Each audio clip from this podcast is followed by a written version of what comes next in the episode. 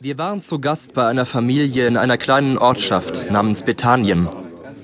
Das lag nicht weit von Jerusalem. Jesus war eingeladen und wir, seine Jünger. Zu deinem Wohl, Jesus. Danke, Petrus. Der Trunk erreiche dir zum Heil.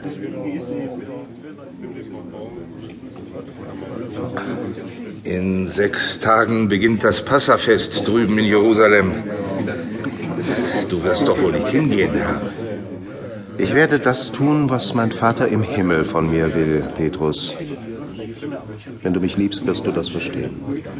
Ja, weißt du denn nicht, dass der Hohe Rat bereits angeordnet hat, dich zu ergreifen, wenn dich jemand findet? Das stimmt, Herr. Woher wisst ihr das? Das haben wir gehört. Es ist kein Geheimnis mehr. Sie wollen dich holen. Und ich glaube kaum, dass sie sich nur mit dir unterhalten wollen. Da kam eine Frau namens Maria Magdalena zu Jesus mit einem Alabastergefäß.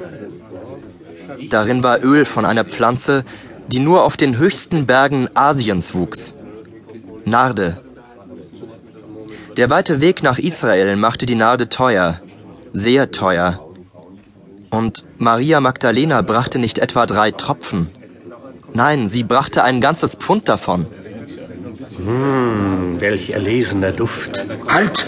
Doch nicht ausschütten! Maria schüttete das teure Öl einfach auf die Füße von Jesus und salbte sie ihm damit ein. Ich sehe es noch vor mir, wie die Schrunden, Risse und kleinen Narben an seinen Fußsohlen davon weich und geschmeidig wurden. Jesus schien diese Behandlung zu genießen.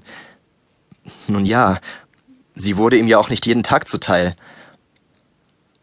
Dann öffnete Maria ihr geflochtenes Haar und trocknete die Füße des Herrn damit ab. Mit ihren Haaren. Wir alle hatten dabei gemischte Gefühle. Einerseits war es ja sehr schön, was sie da tat. Es roch gut, und wir gönnten unserem Herrn die gute Behandlung. Andererseits Warum hat man dieses Öl nicht verkauft und den Erlös den Armen gegeben?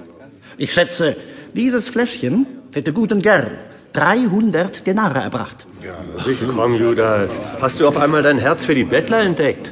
Ich glaube eher, du hättest dieses Geld gern in deiner Kasse, stimmt's? Das ist eine Verleumdung. Ihr wisst genau, dass ich die Kasse sorgfältig verwalte.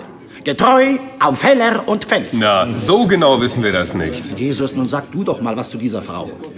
Mit dem Geld hätten wir viele, viele Hungrige satt kriegen können. Und Bedürftige kleiden können. Lass sie in Frieden, Judas. Ohne es zu wissen, hat sie es getan für den Tag meines Begräbnisses. Deines Begräbnisses? Sagst du das? Arme habt ihr alle Zeit bei euch. Mich aber habt ihr nicht alle Zeit bei euch.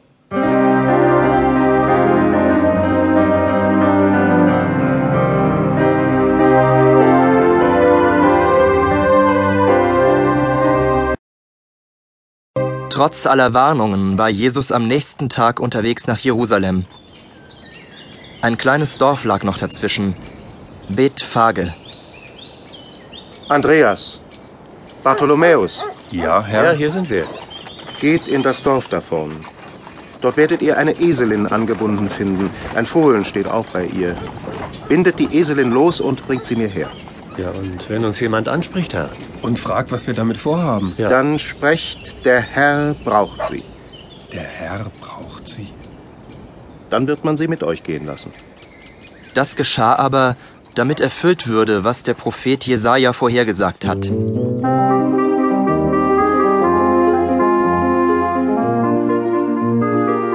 Sagt der Tochter Zion, sagt Jerusalem, siehe, dein König kommt zu dir. Er ist friedfertig und sanftmütig und reitet auf einer Eselin und auf einem Fohlen, dem Jungen eines Lasttiers. Und Jerusalem freute sich. Die Stadt geriet in Aufregung. Eine Menschenmenge bereitete dem Herrn einen wunderbaren Empfang. Viele breiteten ihre Mäntel auf den Weg, damit der König der Ehren darauf einziehe. Andere hieben Zweige von den Palmen und legten sie dem Herrn zu Füßen. Alle aber jubelten.